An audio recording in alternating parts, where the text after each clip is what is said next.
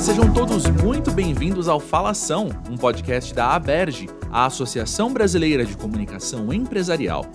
Neste episódio, o Falação recebe o escritor, roteirista, jornalista e cartunista Edson Aran, que estará na Escola Berge em 14 de setembro com o curso Como Controlar a Narrativa, uma jornada lúdica, literária, plural e produtiva. No podcast, ele comenta como as práticas de comunicação podem incorporar ferramentas da literatura.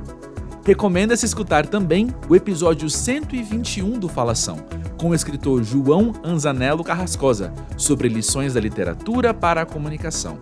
E por falar na Escola Berge, estaremos juntos em 25 de agosto para o curso Podcast Criatividade e Engajamento, sobre produção de áudio, gestão de equipes criativas e muito mais. Você encontra links para esses dois cursos na descrição do episódio. Aran, é uma enorme felicidade tê-lo conosco no Falação. Seja muito bem-vindo ao podcast. Obrigado, a felicidade é minha. Obrigado pelo convite, é um prazer estar aqui falando com vocês.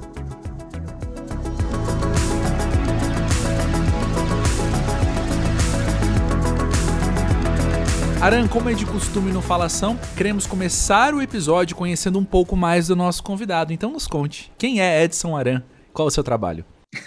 Bom, eu sou, uh, eu sou jornalista de formação, né? Trabalhei durante grande parte da minha carreira em revistas, que era uma coisa que eu adorava e que, infelizmente, no, no, no Brasil, esse mercado foi muito reduzido, o que é uma pena, porque eu adoro revista, tanto trabalhar nelas como ler revista.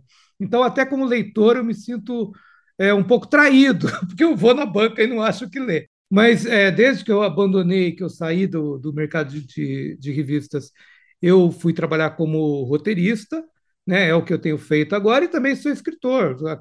publiquei meu 11 primeiro livro o ano retrasado e ele foi indicado ao Jabuti, o que me deixou muito feliz, né? Na categoria de crônica. O livro chama Histórias Jamais Contadas da Literatura Brasileira. Certo, Aran, eu estava pensando aqui antes de começar essa conversa contigo, que é muito interessante. Sempre que eu conheço jornalistas, comunicadores, costumam ser pessoas que escolheram essa carreira por serem pessoas criativas, que têm uma imaginação aguçada muitas vezes, que gostavam muito de ler e escrever, principalmente na infância. Né? Professores de português elogiavam nos colégios e por aí vai. Só que eu percebo também que nós vamos entrando aí na engrenagem e a nossa criatividade, a nossa imaginação, mesmo quando é demandada pelo trabalho, acaba sendo tão formatada que a gente perde, não sei, algum brilho no olhar ao falar sobre isso, alguma conexão que a gente tem com um lado mais afetivo da nossa criatividade também. Como é que você observa isso? Você também percebe que a criatividade no dia a dia dos comunicadores é colocada numa caixinha muito pragmática muitas vezes e menos imaginativa? Sim, ótima pergunta. Percebo e acho que esse é um perigo que a gente tem, deve tentar evitar. Porque a criatividade deve ser a mãe de toda comunicação. Assim, não importa. Eu, eu acho que no Brasil a gente mistifica muito a figura do escritor. A gente usa a linguagem como uma maneira de excluir pessoas. A gente usa uma linguagem, por exemplo, empolada. O Brasil adora usar uma linguagem empolada, que é para excluir quem não domina aqueles códigos, aqueles signos. Isso é um, isso é um erro, isso, porque isso, isso atrapalha a comunicação. Né? Eu me lembro de uma frase do Nelson Rodrigues, que é um escritor que eu gosto muito, que ele dizia o seguinte: fala, dizem que a minha prosa é muito simples, eles não sabem como eu sofro para deixar a minha prosa simples. Porque escrever bem é comunicar grandes ideias de forma simples. Esse é o objetivo. Não importa se você está escrevendo um poema ou um memorando, ou um comunicado interno na sua empresa, ou um press release para você mandar para os seus clientes Assim, tudo tem que partir de, primeiro, de uma boa ideia, uma ideia criativa, escrita com muita precisão e com muito talento. Assim, você não pode abrir mão do talento na hora de escrever e-mail. O talento tem que estar, tá, tem que ser implícito a tudo que você faz como escritor. Os americanos é, chamam todo mundo de escritor, que eu acho que é uma coisa legal. Não importa se você é roteirista, jornalista, ou se você escreve um livro técnico, todo mundo é escritor, porque esse, isso é o fato. Todo mundo que escreve é escritor. Então, assim, e, e Você precisa da criatividade para fazer qualquer coisa, até para mandar e-mail. E eu percebo que eu trouxe aqui para você a problemática, mas nós não exploramos as raízes disso, né? Por que será então que nós deixamos a criatividade de lado na hora de trabalhar? Nós comunicadores, né? Pois é, é, é eu, eu acho que isso é um problema. Eu acho que a gente entra numas amarras e a gente começa a achar que a gente fica, a gente fica muito preocupado com a maneira como a gente, como a gente se comunica. Então, eu tenho a impressão que as pessoas usam uma linguagem empolada porque elas acreditam que isso melhora a imagem delas junto aos pares, né? junto aos empregadores ou junto aos funcionários, e, o que é um erro. O que é um erro, né? É um erro. Eu, eu vejo muito isso ah, em, em, toda a comunicação no Brasil, seja na literatura, estou falando de comunicação de uma maneira mais ampla possível, que é esse uso da linguagem empolada e a falta de criatividade. Isso é um erro. Isso é um erro. Isso atrapalha a comunicação. Né? Isso não é assim que se comunica. Isso, isso vale para tudo. Isso vale para a campanha de marketing eleitoral, onde você tem que falar de uma forma direta. Isso vale também para o poema que você vai fazer. Claro que você pode até falar, não, eu vou escrever o, o meu poema dadaísta e, e, ok, tudo bem, isso é uma opção, mas isso tem que ser uma opção consciente. Né? Assim, eu quero escrever alguma coisa que ninguém compreenda, porque essa é uma proposta estética, isso tem que ser uma opção consciente. Se você faz isso sem, sem ser uma opção, é um erro. E aí você pode né, tropeçar no que você está tentando transmitir. Sim, perfeito. E eu até brinquei com você aqui no começo da nossa gravação, né, que nós comunicadores éramos frequentemente elogiados pelos professores de língua portuguesa no colégio, né? Nós fomos muito educados na língua portuguesa enquanto gramática, ortografia, mas também enquanto literatura. Eu queria ouvir de você então, tendo em vista o seu trabalho e tendo em vista também o seu curso na Escola Berge, né? Como é que você vê que a literatura pode nos ajudar a uma melhor comunicação?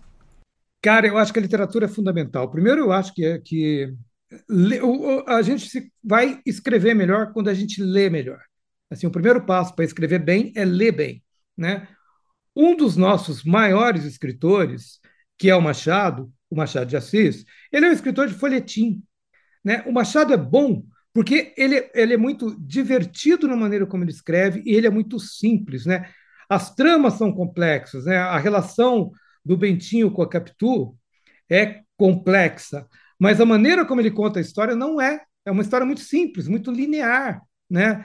Essa história do, do, do narrador não confiável, que, que é muito presente no, no, no trabalho do Machado de Assis, ela só é possível quando você tem uma comunicação muito clara.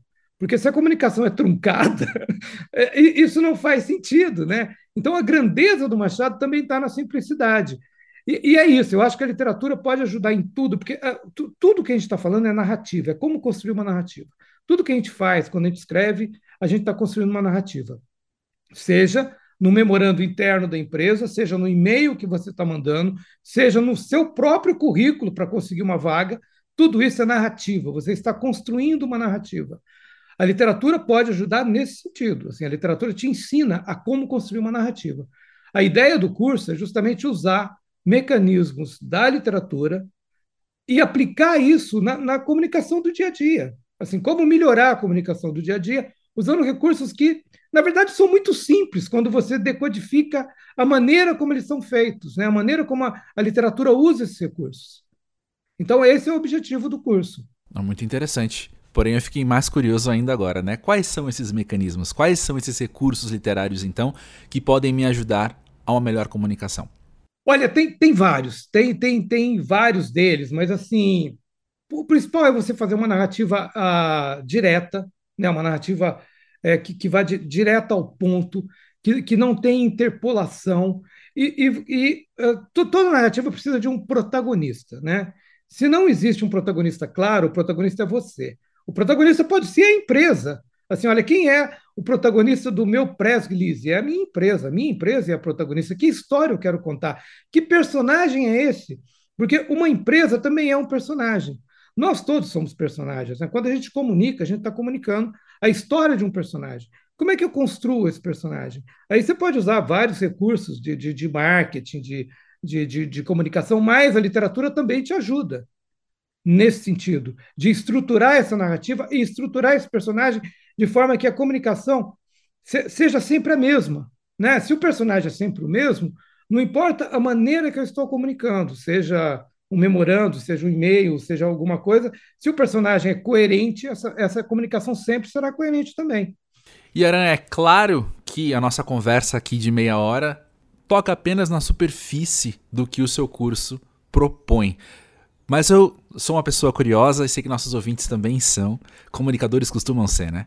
E quero te perguntar: se eu quiser começar a praticar, eu entendo que para eu me comunicar eu preciso ler, mas o que mais? Quais outras práticas eu posso ter então para já começar a desenvolver uma melhor comunicação com base na literatura? Cara, tem vários. A primeira coisa é, é, é bom, primeiro eu, é, é, preciso ler muito e ler bastante, ler coisas diferentes, né? E quanto, quanto mais munição você tiver, melhor você vai comunicar, né?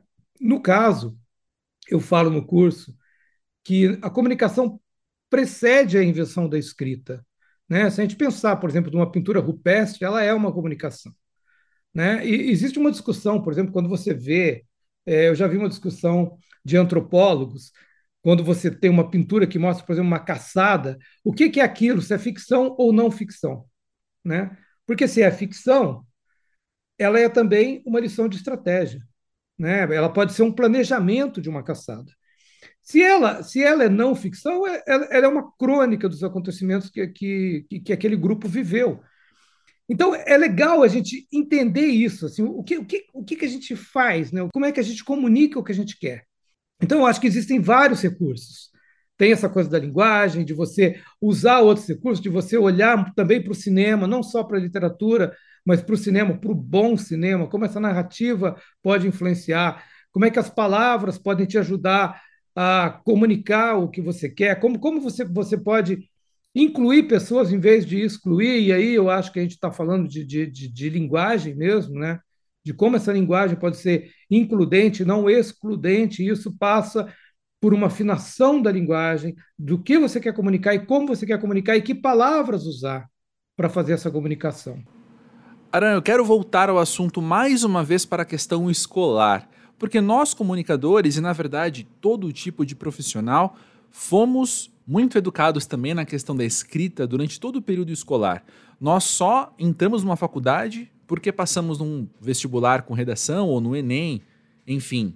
E existe a sensação de que nós já tivemos muito treinamento então para a escrita.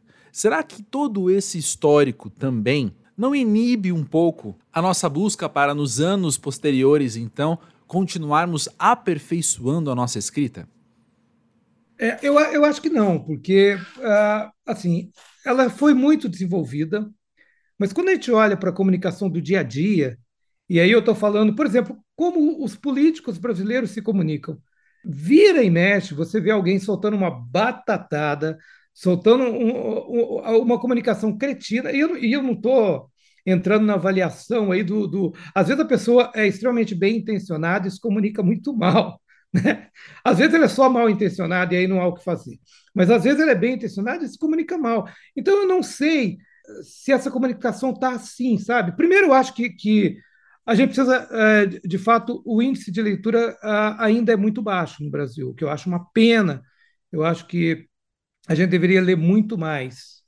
E, por outro lado, tem essa mistificação da atividade do, do escritor, e aí colocando o escritor dessa maneira mais, é, mais ampla que a gente está falando.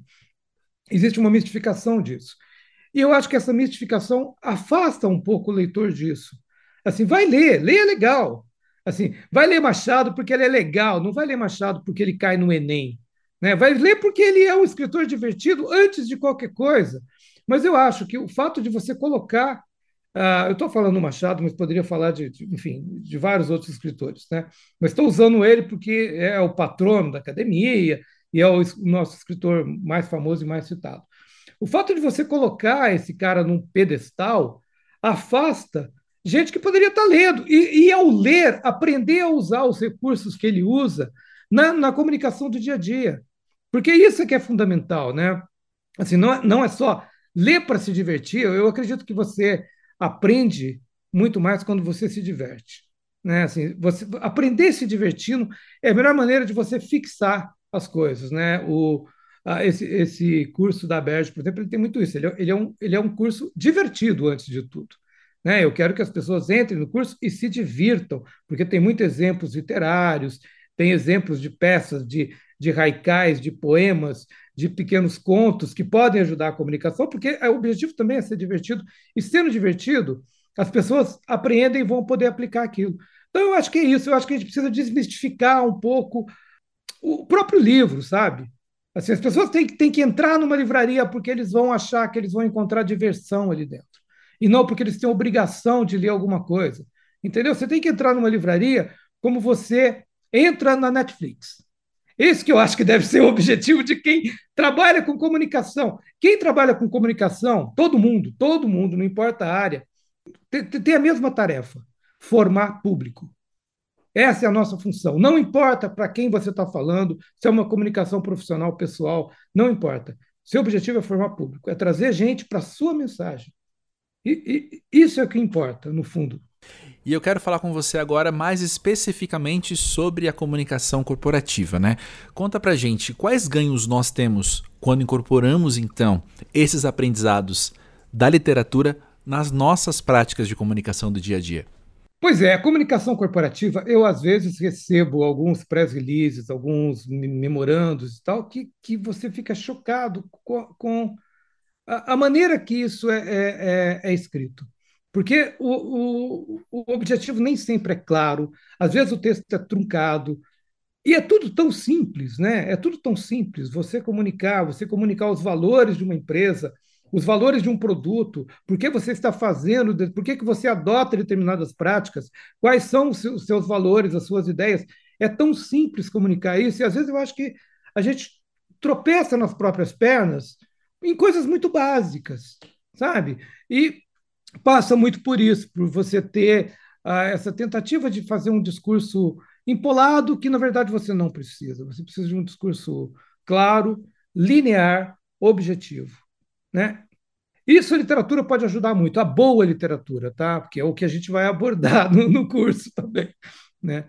A má literatura não ajuda em nada, mas a gente não vai falar dela também. Voltando ao que você falou, Aran, creio que nenhum ouvinte do Falação vai discordar, né? Que nós estamos formando público e nós estamos construindo mensagens nessa formação de público. E essa construção, ela é tão intencional que por aí temos expressões, por exemplo, controle da narrativa. E eu entendo também que o que estamos falando cai aí, né? Nós estamos falando de bons usos de recursos literários para uma prática de comunicação na qual tenhamos o controle da narrativa, não é? É isso, é curioso isso que você falou, porque é, a, a, expressão narrativa ela não era muito usual. Né? A gente não usava isso, sei lá, há 10 anos, não era uma expressão muito comum. Hoje em dia, ela está muito incorporada ao vocabulário, especialmente ao vocabulário uh, político e ao vocabulário marqueteiro, vocabulário de marketing, né? que é isso, controlar a narrativa. Porque quem controla a narrativa, na verdade, controla o mundo. Né? Quem controla a narrativa controla tudo. É, é por isso que essa, que essa, essa expressão entrou muito na, na, no nosso vocabulário. Mas controlar a narrativa é simplesmente você saber o que você quer transmitir, como transmitir e fazer isso de uma forma clara e objetiva. É, é isso que a gente está falando. Né? Quem controla a narrativa vai eliminar dessa narrativa coisas que não funcionam, coisas que não são adequadas, coisas que são incongruentes com a mensagem que você quer falar. É disso que a gente fala quando, quando a gente fala de controlar a narrativa.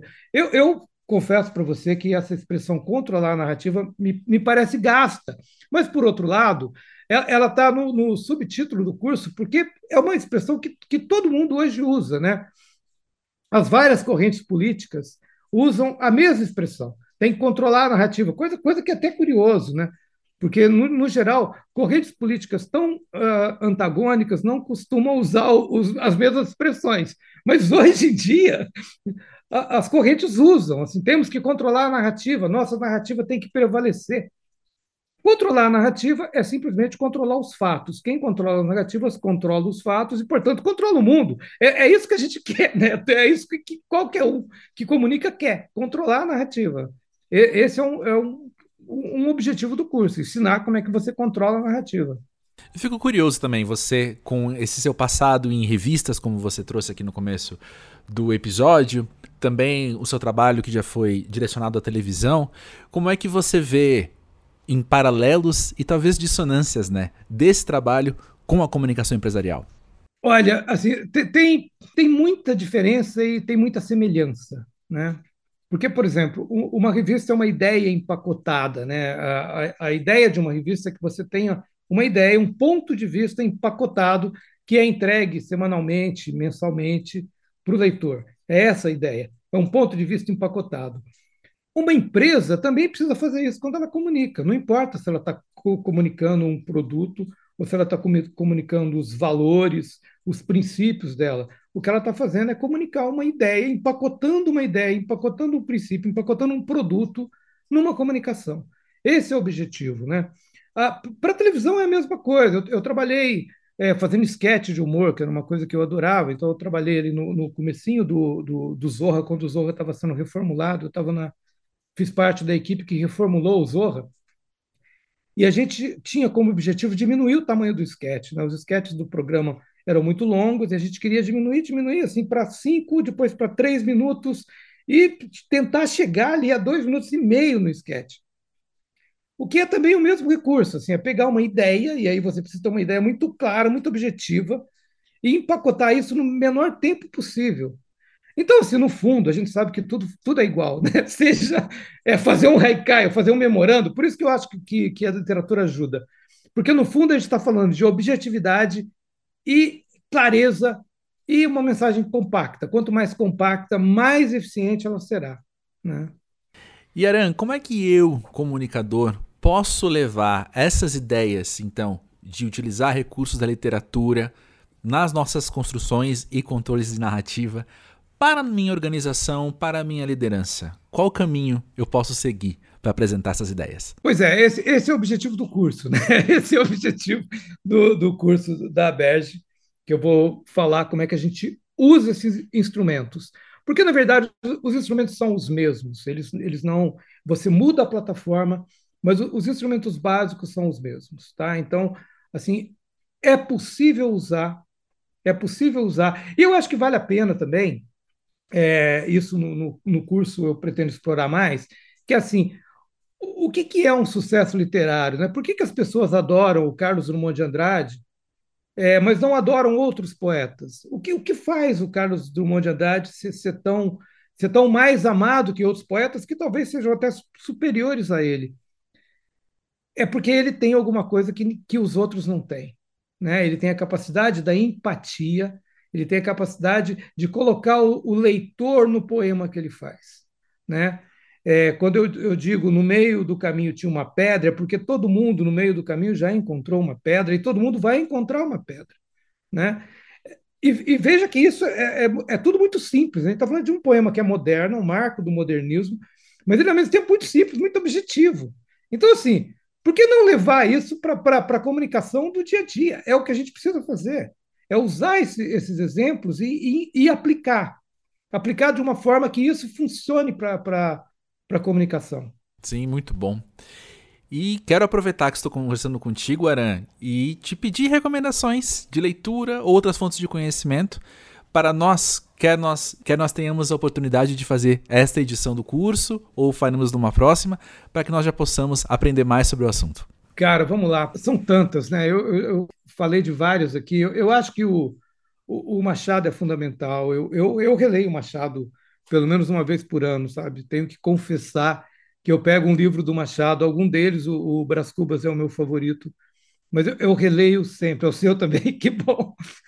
Mas eu releio sempre, eu estou sempre relendo Machado. Eu acho que Nelson Rodrigues é, é essencial, as crônicas do Nelson Rodrigues, o, o, principalmente a vida como ela é, que ele entra nessa crônica, é, é fundamental. É, Luiz Fernando Veríssimo, né, que, que tem, aliás, crônicas muito parecidas, Comédias da Vida Privada, faz um espelho ali com o Nelson, embora vá mais para o humor e menos para o drama, mas é, é fundamental. É um cara que eu adoro, adoro desde, desde a minha adolescência, o Milor Fernandes. Eu costumo dizer que o, o Milor é, escreve cada vez melhor, né? Você pega um texto do Milor hoje e parece que ele foi, foi escrito ontem. é, essa capacidade é, do Milor, não só no texto, mas também no desenho, em toda a produção dele, que, que era muito ampla, é, é incrível. Que mais? Enfim, eu, eu, eu posso continuar, eu estou falando de brasileiros, eu posso continuar citando obras aqui sem parar, mas eu acho que dá, dá, dá para ficar. Ah, ah, mais um, né? Mário Quintana, eu falei do, do Drummond, mas o Mário Quintana é, é de uma precisão na poesia dele, nos textos curtos, que é invejável. Assim, quem quer escrever bem tem que ler Mário Quintana. Pega ali o Caderno H, que também é um, um livro para o qual eu sempre volto. Assim, lê aquilo, você vai melhor, você vai aprender a escrever. No fim daquele livro, eu prometo para você, prometo para quem estiver ouvindo, que se você ler bem o Caderno H, você vai sair um escritor quando você terminar. É só ler com cuidado e atenção. E este foi mais um Falação. Faço questão de convidá-los mais uma vez a conhecerem os cursos da Escola Berge citados nesse episódio, como controlar a narrativa com o Aran e também o de produção de podcasts. Os links estão na descrição deste episódio. No portal Aberge você encontra também eventos, artigos e livros sobre comunicação empresarial, além de informações sobre como se tornar um associado. O endereço é aberge.com.br. O Falação é produzido por André Felipe de Medeiros, ao lado da equipe Aberge, formada por Emiliana Pomarico, André Nacassone e Arthur Mota. Até a próxima!